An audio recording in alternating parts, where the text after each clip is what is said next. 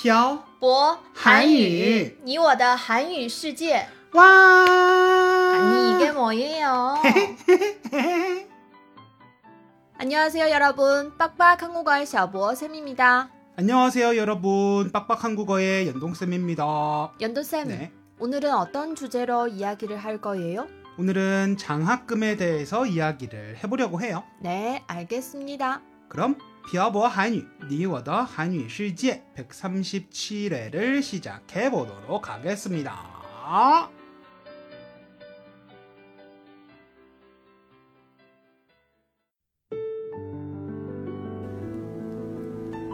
跟朴博学韩语，请在淘宝搜索店铺“朴博韩语”查看课程详情。欢迎大家一起来学习。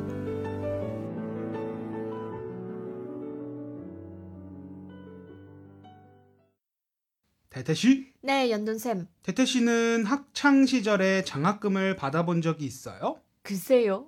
정확히 기억이 안 나요. 그럼 못 받아본 거네요. 왜 그렇게 생각해요? 전 학창 시절에 장학금을 받은 걸 똑똑하게 기억하고 있거든요.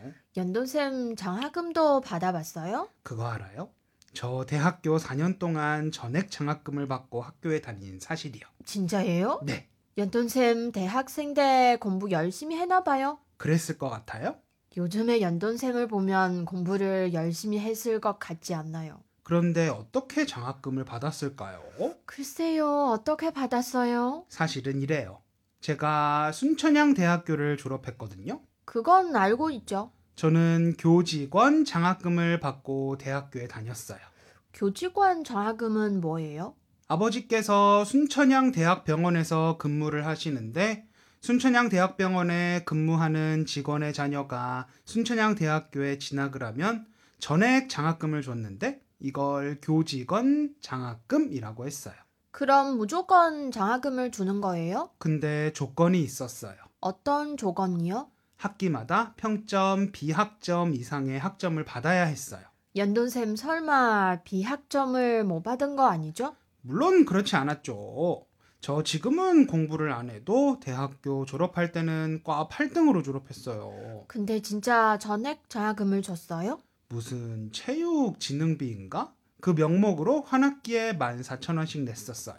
한국 대학교 학비는 비싼 걸로 알고 있는데 진짜 저렴하게 대학을 졸업했네요. 네. 대학교 3학년 때 제 친구랑 같이 옷을 사러 갔는데 그 친구가 저한테 했던 말이 있어요. 무슨 말을 했어요? 나 오늘 너 4년 학비보다 비싼 옷 샀다. 라고요. 그럼 4년 동안 낸 총 학비가 얼마예요? 한 학기에 14,000원. 음, 1년에 2학기? 4년이니까 8학기? 14,000원 곱하기 8을 하면 11만 2천원이네요. 이민폐로 환산하면 얼마예요? 700원 좀 안 되는 것 같네요. 와, 4년 내에 700원이면 진짜 공짜로 학교에 다녔네요. 네. 거의 거저로 학교에 다녔어요. 장학금은 공부를 잘해야만 받을 수 있는 건지 알았는데. 물론 공부를 잘해서 학과에서 3등 안에 들면 주는 장학금도 있어요. 한국의 대학교는 장학금의 종류가 많은가 봐요. 네. 생각보다 다양해요. 어떤 장학금들이 있어요? 일단 대학교의 장학금은 국가에서 주는 국가 장학금과 학교에서 주는 교내 장학금이 있어요. 국가 장학금 중 대표적인 것은 나라를 위해서 목숨을 바치시거나 몸이 많이 다치신 분들을 국가 유공자라고 하는데 그분들의 자녀들이 대학에 입학할 때 신청해서 받을 수 있는 국가 유공자 장학금이 그 중 하나예요. 그렇구나. 그리고 가정의 소득을 단계별로 나누어서 소득이 낮은 가정의 자녀들에게 주는 국가 장학금도 있다고 들었어요. 이건 좋은 제도 같아요. 그럼 여기서 문제. 음. 교내 장학금은 어떻게 받을 수 있을 것 같아요? 학교에서 주는 거라면 성적이 좋으면 받았을 때? 맞아요. 하지만 이건 아까 얘기했으니까 패스. 음, 그럼 또 뭐가 있을까? 잘 모르겠어요. 네, 사실 딱히 떠오르는 게 없어요. 한국의 대학교는 학생들이 학교 도서관이나 여러 부처에서 일을 할 수 있어요. 아, 거기에서 일을 하면 학교에서 돈을 주는 거구나. 네, 일종의 아르바이트라고 생각하면 될 것 같아요.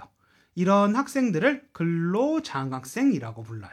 장학금은 많이 줘요? 제가 대학교에 다닐 때는 돈을 생각보다 많이 주기 때문에 학기마다 근로 장학생을 뽑을 때 경쟁률이 높았어요. 연돈쌤은 근로 장학생을 해본 적 있어요? 아니요. 전 이미 장학금을 받고 있는 상태여서 근로 장학생 신청 자격이 아니었어요. 중국에도 이런 장학금 제도가 있어요. 그리고 과 대표를 해도 학교에서 돈을 줘요. 과 대표를 해도 돈을 줘요? 네. 제가 4학년 1학기 때 과 대표를 했었는데 그 당시에 한 달인가 한 학기에 30만 원을 받았던 기억이 있어요. 매달 30만 원이면 정말 많이 받는 거 아니에요? 그러면 한 학기에 30만 원이었던 것 같네요. 근데 연돈쌤은 이미 장학금을 받기 때문에 그 돈을 못 받는 게 맞는 것 같은데. 과에서 주는 거였기 때문에 받을 수 있었나 봐요. 아마 다른 학생의 이름을 과 대표로 올리고 저한테 줬겠죠?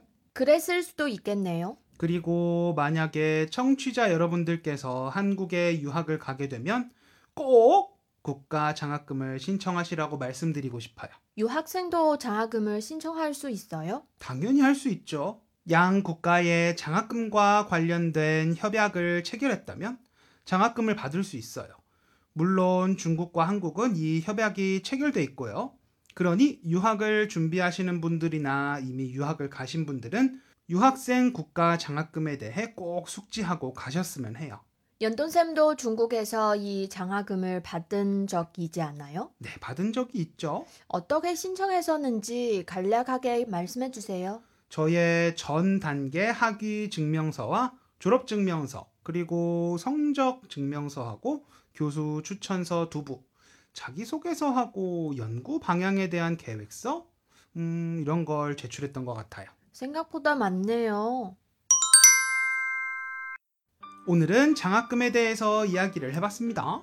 연돈쌤이 4년 전액 장학금을 받고 학교를 다녔다는 걸 오늘 처음 알았어요. 제가 평소에 말을 하지 않았으니까요. 하여튼 오늘도 연돈쌤에 대해서 하나 더 알게 됐어요. 사실 오늘 마지막에 얘기한 유학생 국가 장학금에 대한 내용을 강조하고 싶었는데 태태 씨는 제가 4년 전에 장학생이었다는 거밖에 기억이 안 나나 보네요.